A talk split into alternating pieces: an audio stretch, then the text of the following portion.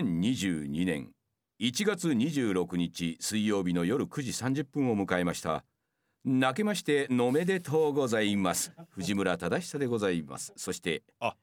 明けましておめでとうございます。嬉野正道でございます。そして、明けましておめでとうございます。甘噛みをしました。はい。しょっぱなからかお前はい。昨年末には彼氏はできませんでしたので、うん髪の毛をバッサリ切りました。ですが、来月の頭ぐらいまでには彼氏を作ってですね、彼氏にバレンタインチョコレートを作りたい藤村風子です。あそうですか、はいあふうこさん髪をお切りになったあ、今気づかれました。今気づきました今気づかれ受まけらしれてた。ましたよ。そうなんですかうんああそういうことに全く疎いもんですからね最近その思うところはもうこれこれあるじゃないですか。はいはいはうんいなんか髪を切る。切るとかねなんそうだっつってねこれは本腰を入れてっていうことなんでしょうかね何がですか本腰って。いやいやその髪を切ったりとかって言ってねそういう風になんかするっていうあことがね、あ、どうなんですか。えー気持ちの変化っていうのがやっぱりね気持ちの変化が髪を切らせる。えー、そうでしょうそうでしょああ、気分転換に髪を切る。どうどううなんんですかね。ううんんん私は結構節目節目というか節目。とかうんなんか気分を変えたい時にもそうですけどなんかそのメンタルが落ち込んでる時とおかにやおやお落ち込んでやらっしゃるんですよ。髪を切りがちですあじゃあもうね落ち込んだってことじゃないですかあな落ちた込んだ手で今日は見えてるってことそういうことなんですね、えええええ必死こいて来月には彼氏をなんはていことをね、そおっんしゃなってま簡した単けにどダイエストはできるんですかね。そりゃそうですよもうちょっと長い目で見ていただければいいと思いますけれどもね、あの今年のお正月ですけど、まあ、いきなりね、あの明けましておめでとうっていうのをまあ随分と随分出しましたよ。経ちましたけれどもねそうですねえーお正月、えーうち初めてですね、はいあのこの次女が、はあそうですねえー帰ってこなかったっていうそうですい。ねけしからんです な。あれはやっぱりその今働いてるところのあのまあ嫌ってなんだですか、大晦日大晦日まで働いて、はいはいあの1日2日はお休みをいただいていたんですけど、うんだから帰ろうかなと思ったんですけれどまあいいかなと思って、まあ、1日2日のね2日間だけであなた北海道に厳しい。帰るってなったらねま普あ通の人あれですよ弾丸ですよ北海道来るって言ったらそこそこね気合を入れてっていうことですからいやそれにあなた1日なんか千歳空港飛行機飛んでませんからあそうなん1です、日にね、帰ろうとしようものだったらもう下手した今年らはなねんかもう空港で床に寝てるなんてそうそうそうあそうそですうね今年はそうでしたねそうですよ随分とね雪が降りましたからまあそんな中でですね我が家初めてですよ次女がいないもらっとお正月うんさぞや穏やかだったんではないだろうかと俺も穏やかでしたあねるよもう穏やかでしたそれこそやっぱり春の海的な感じですいよやああいう感じでしたね本当にうんええなるほどおっとりとした感じでね本当にのんびりとしたお正いいで月すを、ね大変ええ何のですトねラブルもなく、うんいいです大変ねよろしいん久じゃ越ないかたと声も聞こえてこずええそういうことでしたわね終始円満じゃないですかはいはいまあ円満って言うとね、んそりゃいなかった風子さんね、いやいやいいんですよどういうことかって言いますけれどもやっぱり言いますねけどもええ私なんかからしますといやこれは家族全員思ってたかもしれない、はいはいああやはり何か足りないなとあっとうんそれはやっぱりね一抹の寂しさみたいなものはあったと思いますよそれかはもしれませんあまりにも落ち着きすぎてましたもんいけませんいけません平和でしたもんあまりにもでしょうねそういうのはありましたそうだろうと思いますよだからもう今日のネタもないってことですよなんかねあなたがもう乱闘していればねいや正いやい月やは大変だったんですそよんなことはないんじゃないですかあの年末恒例の年末年始恒例のなんかお年玉勝負みたいそうなだなかったですねなかったんですか不思議ですねやっぱりね、ええあのいや長女そして長男いて私いてねまあメンツが一人足りないだけなんですけれども毎年ねトランプとかいろんなゲームでですゲねームをしてその年のお年玉の多い少ないを争奪するという恒例のゲームがあったんですけれどもありましねたね運試やしり出そうっていうそういう雰囲気がやっぱりないんですね。やはりですねあの場は波乱含みじゃないとですね盛り上がらないんでそうなんですよ嵐を呼ぶ女がいないとやっ ぱねなかなかねやろうって気にならなかったんじゃあないれで不すか思議ですね誰からも今年はやろうなんていそうでしうょ声が上がらなかったで考えてみるとですね、えーこの次女からやはり毎年ですね、え今夜やるってないうるほど誘いがそういう誘いがね次女からあったんです私よは掛け事好きですからね 嘘つき私は掛け事好きですよ毎年一番ビリで泣いてますけれどもねいやそれにしても彼女がねやっぱりねあそういうふうにね何らかのね波乱含みではあるけれども何らかのきっかけを与えたんだいとやそそうういじうゃ会ないですか話のねやはりそのあそういうことまあかでと。もあれじゃないですか今年はあの笑ってはいけないがなかったっていうのもあるんじゃないですいやか関係ないですねそれはゲームとはね。いやでもなんかそれで大いに笑ってうん、ふう一息つこうみたいないやでもそのあなたテレビでしょそれは。そうですよそれはまテたレビね。と風子さん比べてもね。なんでねこうやってねせっかねくお前がいなかったからね家族の中では「でもさ」その「でもさ」をやめろって言ってんだよ。ということで終わねりま今せん年ねは今年もねね。そういうね「でもさでもさ」と言われてねねこっちも腹にえくり返る思いをしながらこのラジ振オり返でる思いをしなすがらねね。えーやっいいていですねきたいと思っておりますよや2020ってみましょうやってみましょう変わらずということ今で年もよろしくお願いしますといえうことえで、ねえーじゃあねまずは一つ目メールを読んでいきましょうか。はいラジオネーム玉野水道バカさん20代男性の方藤村さん嬉野さん風子さんこんばんは遅ればせながら本年もよろしくお願いいたします、はいはい先月の放送で思ったのですがヒゲ千夜一夜が放送スタートしたのが2016年12月なので丸5年経ったんですねすそうなんですね。ごいですね今日の放送で6年目年々時が早く感じますこれからも3人のご活躍を期待していますうということですん。ねそうですかもう六年目だ。丸五年六年目ですかす。ごいですねあの子さんがあなたどれぐらい一人でやってたんですか。私一年半二年二年ぐらいですね。その後嬉野さんが入り、おーまああのクラウドファンディングをやって、えーそのリスナーの方がここに入って、なんていうことも時代も繰り返し、風子さん来てから二年ぐらいです二か。年あんたもう二年もいるの。 2年か3年目になるんですか三年目ねぐらいですわあ。りがたいです ねなかなかのね、あの年数やってますよこれ。そういでやすだって今や風子さんにちょっと一番の寂しさから。サービス何そうかですね足りないなと思うんですよ。割とこうやってやっていくと2年も経ちますとですね、ああ風子さんがこうやってね曲紹介をして、そうえー風子さんの変わらない日常を若干聞いて聞いてねでこっちが慰めようかと思いきいややーでもさなんていうのに若干の腹を立てということをねしてますからやりながらのこの私2は年軽くパンチを食らいながらそうですよやっぱちょっと声質の違うちょっと可愛らしい声でね、ええ障害とかされるとちょっといいな。ああいいななんてありねがとうございますやりながらのもういよいよおこのひげ千一夜6年目ということでございますね。ございますよ。そして私ですねこの2022年、はいえー年明け早々からですね、あの東京の方にもずっとああなたもずっといらっしゃって。おりまして、はいはいはいあのーお芝居ですやっねてらっしゃるんでしょ。稽古ミスタさんのオーパー2ボリューム6になりますか6年6回も目うぐらいで公演も近いんじゃないですか。二十六日今日。えそうですね、はい2月の5日からっていう、ねあことですけど2月まずは東京公演池袋のサンシャインでっていうことですけれども、うんうんうんえーなんだかんだ言いながらこの、んおまたまたね、んえーコロナさんが随分と猛威を振るってらっしゃいまして。そうですねさんがもう振るってらっしゃいますからね。えーということでチケットの方ですね、んえー十分にうんあるという、あそうなんですかことでございますんでねあーやっぱり皆さん手控えてらっしゃるんですねいやさらにでしょうやはりりね今の状況さらにということでちょっと手控えてらっしゃる、おーということでねここで一括ね入れなきゃいけないということで、なるほどなるほどお芝居ののね稽古なんですけど、今回のキャストがですね、まあ50代以上ですわほぼだ男性の方ばっかり男性ばっかりおじさんばっかりですわ元気ですね皆さんね元気ですう元気ですん特にですね、渡辺一慶さんいやーもうですねまず最初本読みと言ってですね、台本をね、まずはちょっと座ってね、えー読みましょうということから始めるんですけれどもねそうですねえー一人だけですね座っているのに汗をかいていたのは渡辺一慶さんすごいですねすごいですよあの方は同い年ぐらいですかあなたといやあの方はねミスタさんと同い年ですあーじゃあ今年還暦を迎えますそうなんですねなるほどいやもうねあの何でしょうかその後ねもちろん立ち稽古、まあ、台本を持ってっていうことですけれどもね稽古場で立ち稽古なんですけれどもその瞬間からですね「おいおいおっさんこんなに声張り上げて大 丈夫か?」っていうぐらいにですねえー頭から最後まであの人声を張り上げてますねうー。んどっかで力抜くことあってしかるべしなんですよ。まあ稽古だから出す分出してんじゃないですか稽古だから出す分出すのはそれはいいんですけれどもだからといってですよ、えーもうちょっと抑えた方がって全員が心配になるぐらいのただねそこでねやっぱりね渡辺一慶というあの方ずっとお芝居をやってらっしゃるそのあの方の舞台役者としての力と言いましょうかいや見せつけられますね。ちょっとしたセリフもですねあの方が動いてあの方がテンションを上げることでですねやっぱりこっち笑っちゃうんですねやっぱりね。いや素晴らしいですすわごいですねそれに引きずられるようにですねなるほど温水洋一さん、はいえー今回私ね初めてお会いするんですけれどもね、えー温水洋一さんもですねこれ、えー、上がりに上がっておりましてですね。あそうなんですか ええあの二人でですね、えー、この稽古場所狭しと動き回るもんですからね。はいえー、我々いかん俺そんなに引きずられちゃいかんと思いつつです ね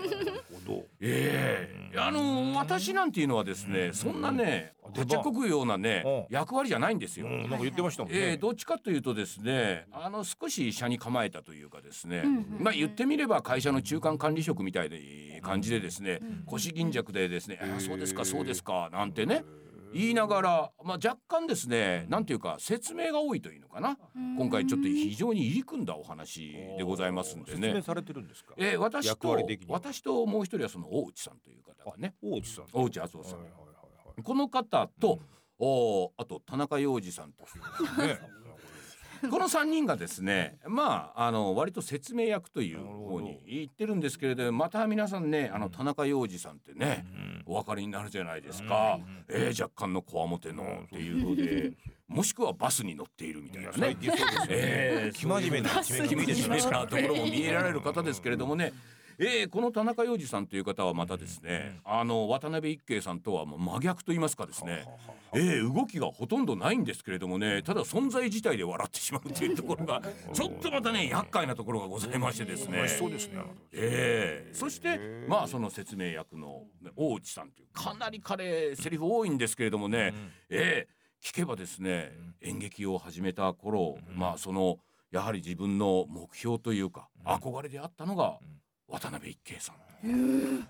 あの稽古中そんな姿は見せないんですけれどもね、えーやはりあの憧れの渡辺一慶さんと同じ舞台に立ちその稽古場であの渡辺一慶さんが一人だけ汗をかいていると。なるほどおおいうことでですね王子さんもそれに負けじとです ねえそんなにテンションを上げて言うセリフかみたいなところもですね ええ動き回ってっていうことですからね収拾がつかない。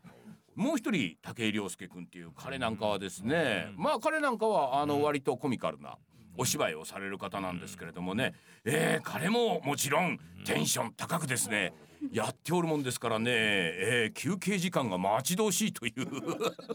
け若い男性の方若いこれは船木くくんというねあのお子宮のノールというグループにはあはいあはあはあるイケメンなんですけれどもはいねはいはいはいええ彼もですねその中にいるもんですからね鈴井さんから葉っぱをかけられてですねどうだどうだとええ君この初っ端からねこのメンツでです ね戦うのは厳しいけれど負けるなみたいなことを言うもんですからね彼もなんとかついていかなきゃと。いうのにですねこれ一番引っ張られてるんじゃないのか な鈴井孝之という人間がですねこれまたねえそこまで言うかみたい なセリフ回しをです今ね回なんかミスターさんセリフが多いとか言おっていましたね今回は私やる気ですよみたいなことをおっしゃってるもんですからね。ええその彼もですね「いやー!」なんつってね昔ねあの「水曜どうでしょう」のね企画でですね大泉さんと一緒にあのうんねぶらり京都の旅」なんていうところあでりまし騙したねのね台本を。ええあの時にね「いやーそんな」みたいなねか。ぶせあったんでしたねええなんかそれに近いテンションでですねまた彼やるもんですからね本番まで持つんですからいや持ち持たないと思いますねあのおじさんたち、ねあの皆様喉潰さないようにそうです僕だけですねええ割とテンションがずっとそこまでは上げちゃいけないといやいやいやいうことでですねなるほどえ私今今現在はですねそのセリフはもう私ほぼ覚えましたもう全部ああもうちょっと他の方は無理ですものすごいセリフ多いですからそうなんです私セリフすごい少ないですからあそう田中裕二さんと私セリフ少ないですからコンビなんですかコンビなんですねほとんどねあなるほでセリフ少ないんでなるねほど割と全般を見てですねいやこことここやっぱりつにつま合ってないんじゃないのかみたいなことをずっと夜中にね書き出しましてまあそれで水田さんにね水田さん言いにくい人ですからあれ他の人にはねど他の人からすると水田さんにはあんまり言えない感じあなのたが遠慮を断ち切なんか断ち切って私がちょっと言っているというようまあそんな感じなんですけれどもあのおじさんたちがね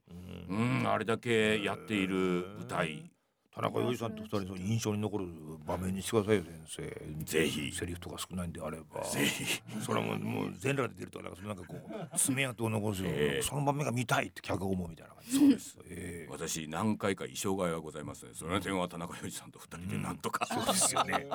ねええ 本番に当然奇抜な衣装で出てきて演出家を唖然とさせるっていうのがありますからね。いやまあ演出家は唖然とまでは言ってないですけれども、その演出家自体がですねやはり奇抜な衣装を用意しておりましたんでねもうえーまあそこら辺のところはですねいや楽しみですね田中裕二さんの登場をお楽しみにいただきたいということで私はそのような傾向をですね日々続けておりますということでございますね。えーそれでは、えー曲なんですけれども、ちょっと今まではですね、80年代のこう懐かしいあそ洋うでした曲よ、えー私がずーっと聴いてましたからね、80年代の意洋曲外にそのばか中り身がなかったっていう感じ。 そうですそうです延々聞いてましたけど。ええ今年はですね、えー私のお iPhone の中に常に入っていうるん曲の中からですね、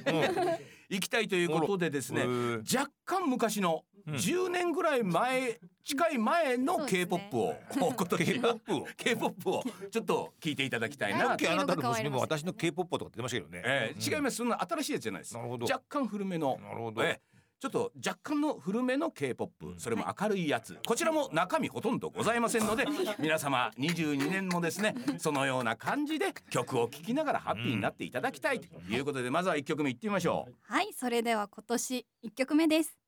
Girls Day で Female President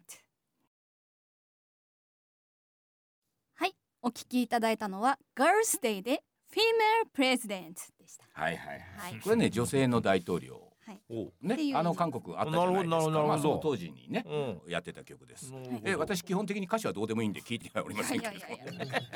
ただあのガールズデイっていう、はいあのグループもずっと好きで私ちょアっルバとムセもクシーにめなね2枚ぐらい持って持ってらっしゃ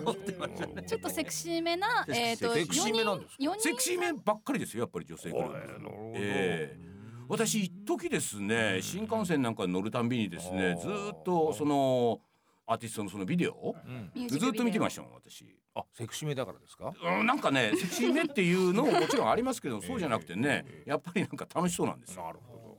それはあれでしょうきっとあのね女性のあなたがなんかもね、はいはいイケメンを見てね、ああなんかいいなって思ってるのとも同じようにね、まあ、だし、ええあのでも韓国のガールズグループって非常にその完成度が高いし美貌がもうすごいんですよレベルが。まあねなんど。で韓国はね、美貌じゃないと問題なんでしょ。まあまあそうなんですか整形はさね。れるぐらいの感じのところでしょ。厳しいですよね。それはねあのあまりにも厳しいですからねうん私そこまでのねじゃあパフォーマンスがどうのこうのまではね整整形がどうのこうのそんなことじゃないですただ単にまあ楽しそうだな楽しあそとうだな曲調みたがいなことでやっすねぱりねポップでいいなっていうあまあそれはありますねもう頭空っぽにして見ているということでございますね。あの私ですね、あのそうですわお正月読書三昧でございあます。言ってましたねあなたね。読書三昧でまあその中でね、うんまああのとりあえずこれはあの今人気のあるものだなんていうのをですねいくつかピックアップした中でですねはい、はい、えー、芥川賞を取ったあの二十歳の女子大生の方が書いたという「推しもゆ」ねえーきましたねこれを読みましてえ。ねえ。最初から最後までですね、うんまあそのある一人の女の子のねねあのアイドルを推しているその女の子のまあ語り口というか、それですごくずーっ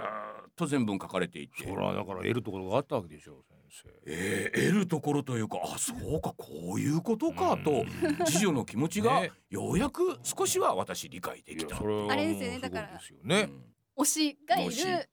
女性女性がこうちょっとのめり込みすぎてみたいなうん話なんですよね。一応なんかウィキペディアでなんかあ私見たぐらいで、はいあなたまだ読んでない。まだ読んでないですねあ。そうですか。まああなた読まなくてもね大体わかると思いますけれどねそれはね。もうあなたあそうそうなんて思ってね。次女のことがよく分かったぐらいですからね。もう父はもう多分字で言ってるわけでしょ。そうですそうですそうですいやそれによって結局私が心を動かされたっていうかそういうわけじゃないんですけれども全然ね あそういうことかとまあこの主人公自体のね何か大きな転機があってね何かどうかなるとかってねそういう話でも何でもなくてやっぱり彼女の日常っていうものをこう分かるっていうことなんですけれども私読み終わった後ですねああそうかとこれ多分ね20年前30年前の当時我々の時代だってそのアイドルの追っかけなんていうのはよくあったわけアイドルっていうのがい出ますたのねがまあいますね我々の時代じゃないですか。ね、中森明菜さんであるとか山口百恵さんキャンディーズとかピンク・レディーとかなんかあれがまああのその出発点だと思うんですよアイドルみたいなもののね。そうですねまあ、その中でですよその推しじゃないですけれどまあなんて言うんだろうそこまで深いというかいやー可愛いねぐらいでね終わってたようなどどっちかっていうと男性主導がアイドルみたいな印象がねうん昔はあってあーまあその後ね、まあ、秀樹とかねねタノキンのトシちゃんとかマッチでまあジャニーズが出てくるわけですけれどもさかのぼるとなんかそのグループサウンドがありましたよああそうかね悲グル鳴を上げてープさん失神するなってありましたよああ女の人そうがですねえええだからでもねなんか一つその「推しもゆ」っていうものの読んでる中でやっぱり社会の中がいろんなものは変わってきてですよ恋愛っていうのもいろいろ変わってきただろうしっていう中ででこういうネットっていうものがあって昔はねザ・ベストテンかなんか見ないとさ、そのアイドルっていうものをお目にかかれないとか確さか「え平凡」とか さ「明星」っていう雑誌をアイド読んルで雑誌あさりましたえー写真1枚や2枚をさ、ノートに貼ってみたいなところなんだよだから情報量としては非常に少なかった、んでも今昨今はですね情報ももちろんのこと、まあ、自分たちがそのアイドルを育ててるんだっていうあの感じはなかったんですよ昔あーは育ね。ててる感っていうのが大事なんだねうんなんか結構その今地下アイドルとかっていうのがいるじゃないですかそのなんかテレビに出てるわけじゃないけれ自分どがいないとみたいなところがねそうアイドルとして活動しているとかあとは、えー、と配信アプリでそうですねそのなんか配信をしてるうん配信者ってういうん人だったりだとかあと YouTuber とかっていうのもいるじゃないですか、そういう人たちって一番最初って世間の目に触れてないわけじゃないですか、はいはいはいはいでもそこから私は見つけ出したなっているうほのどを、発見するっていうね特に女の子はそれをしたいしたいというかそうでありたいみたいなのはあると思うし自分があげたプレゼントを身につけていたりだとかうん k p o p アイドルとかも結構そういうのがああっりますかてらね空港とかで渡したプレゼントをアイドルが着てるみたいなねのとなんかかそういう意味で言うとそのアイドルとかそういうものの時代っていうのをね非常に心理がこう移り変わっていってそれはだから今の時代そのアイドルっていうものに対するその記録というのかな私記録だと思っててその文学の一つの大きなものっていうのは役割役割としてだからもう昭和初期のとかそういう昔のああいう小説を読むとその当時のものが非常に知れるじゃないですか。そういう意味で言うと今のそういうアイドル文化というか牛文化っていうものを非常にこれは的確に表現しているものだ分なとかりいやう意す味くで説明してるっていううこん、とだから芥川賞っていうものに対しては全然これはあのそれに相当する価値のあるものだなみたいな感じを読みましたってい受け取うったってことですねそういうことですね。先生なんか最近いやだからあなた国老城面白いとか読「みましたよ国老城」うんこれ面白い読みました読みました読みました面白かったで面しょ白いそれはどういうお話なんですかまあ戦国ものですよあ戦国ものですこれはミステリーです戦国もののミステリーということで、ああれれはもうミステリーサッカー書いてるもんねそうですそうですだからあれはねあの非常に男性なんかは、まあ、あの時間を忘れてこう読めるようなねうんなんかそういうのがあってよかったですね、ということで私あの正月は読書三昧という ことで、えー行きましたね。ましたもんねえーということでちょっとメール読んでみましょうか。はいラジオネームランランランチさん30代女性の方どうでしょうファンです夫に教えてもらって半年前から欠かさず聞いていますラジコありがとう若年から熟年まで幅広い年代のなかなかヘビーなお悩みに対しシンプルに答えてくれるのでなんだかほっとすることが多いです今大きな悩みがない時期でありがたいですがいつかそういう時が来たら頼らせてもらえますねお三方これから長く長く続けてくださいますよう応援していますなんていうね。っていうえー、そうですうね。ちヘビーなお悩み多いですもんねもうあ命も危ないっていう方が何人もいらっしゃいますしね。もちろん、えー気持ちが病んでいらっしゃる方。 会社を辞めるとか言会う社から辞める、えー夫婦関係がどう、えー単身でどっかに行ってしまういろんな問題をね抱えた方の集う場所ですからねね方はあなたのステッカーで切り抜けた あれ送ればいいだろうねそうですね大大方そうで方すよはそうですよええご利益あるんですよだいだだみんなそれで大体あの、ねうまくいってるどんどんなんかご利益増えてね、ええ最初は前置きぐらいだったんですけどね、えどんどん受験になんかも増 えてどんどんねあります幅あり広いまですよねありますあります、あのそのねあの皆さんお悩みでね、うんえーやっぱりその後お悩みがぱったりねはいはいはいはいはい行方が知れなくなったなんていう方はいらっしゃいませんから大体我々が読んだ後あまりにもですね気にするな的なねいやそんなにそれはよくあると理解を示すもんですからねまあそうなりますとですねえーやはり「ああありがとうございます」いいとですいねう返信のメールが必このずなんかお悩みのシリーズ化っていうのはなかなかないですよね。他番組ではないと思いますよ。そうですそうですねシーズンワン、シーズンツーありますからえねー。それでですね、うんじゃあわ我々がね解決策を示すかというと解決策はそもそもありませんよといういや、それはもう確信ですよこ。となんですよ解ね決。はいたしません。ええうんあの結局ですねやっぱりお話を聞いてあげる、まあ、聞いてあげるっていうとうん上から目線みたいですけれども、うん聞いてあげるんじゃなくて我々はそういう話を聞くのが好きっていうところがありまこしれてねはありますよね。ねえ普通はですよそのご病気で、ええ余命をいくばくもないなんていう60代男性なんていう方が来ましたらですねそりゃあ言葉一つ一つ気になつけますよ。ええなんならこれちょっと重すぎるんで、ええ今回ちょっとやめときますかなんて言いますけれども我々の場合はですね来たぞ来たぞ大好物だっていうのもんで ね、ええ自分たちが思ったことをそのままストレートにいやそうですよええ言いますからねこれぶつけてるわけじゃない我々はそう思いますよということですからねそれに対してやっぱりねああそうですかよかったと皆さんおっしゃられますからありがたいですよね。ね、それでステッカーをお送りするステッカーを見たらですねまたおふざけたふざけた男がですね昭和初期のアイドルのような格好をしてこっち見てにっこり笑ってる、えー私のあのお悩みのを読まれたプレゼントがこれかと、いや。えー悩むのがバカバカしいそとうはやっぱりいいんじゃないでしょうね。ねえ危機に瀕してああいうものが来る っていう。そのそれはやっぱり何とも言えないなんなかあそうですよね一触即発の戦場でもやっぱあれ来たらね ちょっとやめようかみたいな話になるんじゃないでしょうかそうそうですいようね効力はありそうな気がしますさすがですねうちもねもう6年目に突入したラジオ番組ということでございますからね。だってあれ数年前に撮ったやつでしょそうですいやこれその辺いいですよねもうちゃんとずっと昔のやつ使ってますもんねそうですそうですそれがいいですよそうですか一体何年前に撮ったんだよっていうのが延々送られてくるっていうところがなんかそれありますよね。タモリクラブなんていうのは何年同じ トレーナーをねあーなるほど手拭いをねなんてことありますよありますありますありますありますそのうちそれが欲しくなるんですよ不思議なもんですね繰り返しっていうのはそうですかそうですねいやとはいえね我々もちょっとステッカー新しいのにしましょうかって話もしてますよそれはちゃんとしてますけどね、ええなんかでも俺あれが効くんじゃねえのかなってどうしても思っちゃういやいやいやでだってあのステッカーだからあなた一つも年を取らないでしょそれはねやっぱりご利益がありそうな感じがするんですよでも先生ね根本的にね、私あれ二十歳の頃に撮った写真じゃないですよ ほんのちょっと前ですからあの当時も写真撮ってますかこらのね年代だとね三年代ではもうずいぶん違いますよあーあーまあ三確かに年それ前は若々しいときっと我々だってそれ今と比べたあらりますね水曜どうでしょうなんか見るとちょっと愕然としますもんねでしょしますねあれはやつやしてるでしょつやつやしてらっしゃいます声も若干違うんですよ違いますわ潤いがあるでしょ声が声が違いますわ、まあなんていうこともねありますんでね、あのステッカー今日もですね後半の方にちゃんとね、プレゼント当選者発表いたしますから唖然とするようなもの送られますからねでも毎回あのステッカーくださいっていうお便り必ずあるじゃないですか。いや来てますねこれ私もだからね次女のね、うん数年前のね、うん唖然とする写い真持やってますかそれらはちょっとこれをステッカーにすれば相当の役が落ちますよそうですねそんなことあ落れちますはかですそね。うかもしれませんねあれはですね。ちょあっれとはもん あれは当人だけにねたまに送りつけてやるっていうね、 うんそうですね俺えはこれを持ってなるんか調子こいたことを言ってる時にねそうそうふっと間違えたいう送信ミスでもねあの写真をポッ とね入れておくねもしくはあれをアイコンにしてしまうっていう ねそうですこれがネット上に流れたらもう一生消えない感じでもう立